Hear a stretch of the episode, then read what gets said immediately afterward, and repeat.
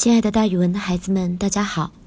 我呢，就是那个爱讲故事、爱到了自己都姓蒋的蒋楠老师。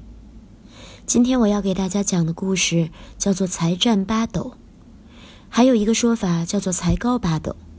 才是文才和才华的意思，这个成语形容人学问高、文采好。这个成语故事呢，是关于曹植的。曹植字子建，曾经受封为陈王。他死后的谥号是思，所以又被称为陈思王。他是魏武帝曹操的第三个儿子。曹操、曹丕、曹植三父子都是文学家，而且在创作上形成了独特的风格。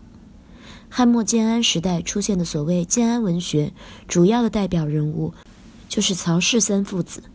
曹植从小就非常聪明，才思敏捷，文辞富丽，曹操很喜欢他。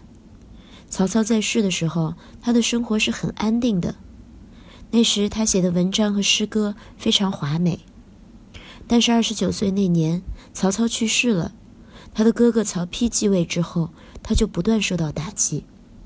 他的侄儿曹睿，也就是魏明帝继位后，受到的打击就更加多了，因为他政治上受迫害，精神上被压抑，生活相当苦闷。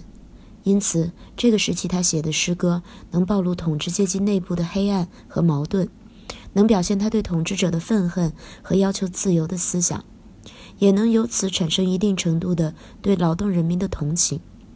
所以，曹植后期的创作从现实意义来说，比早期的要好一些。曹植的创作包括附送诗名和论文，他的作品留下的虽然不多。但是旧时作家对他都有很高的评价，有一个人对他的评价尤其高，他是南朝宋的谢灵运，是南北朝时期我国著名的诗人和文学家。他似乎不太满意曹植前期的作品，说他非常美，但是不能及世事。但是总的说来，他对曹植还是很钦佩的。他给曹植下了一个评语，叫做“天下文才共一担，而子建独得八斗”。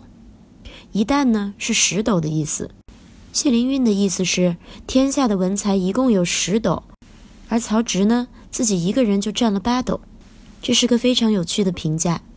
之后啊，咱们就根据这个评价说了“才高八斗”这个成语，比喻作者学问高、文采好。后来又叫做“才占八斗”，八斗之才，简称八斗才。唐代诗人李商隐有“用尽陈王八斗才”之句。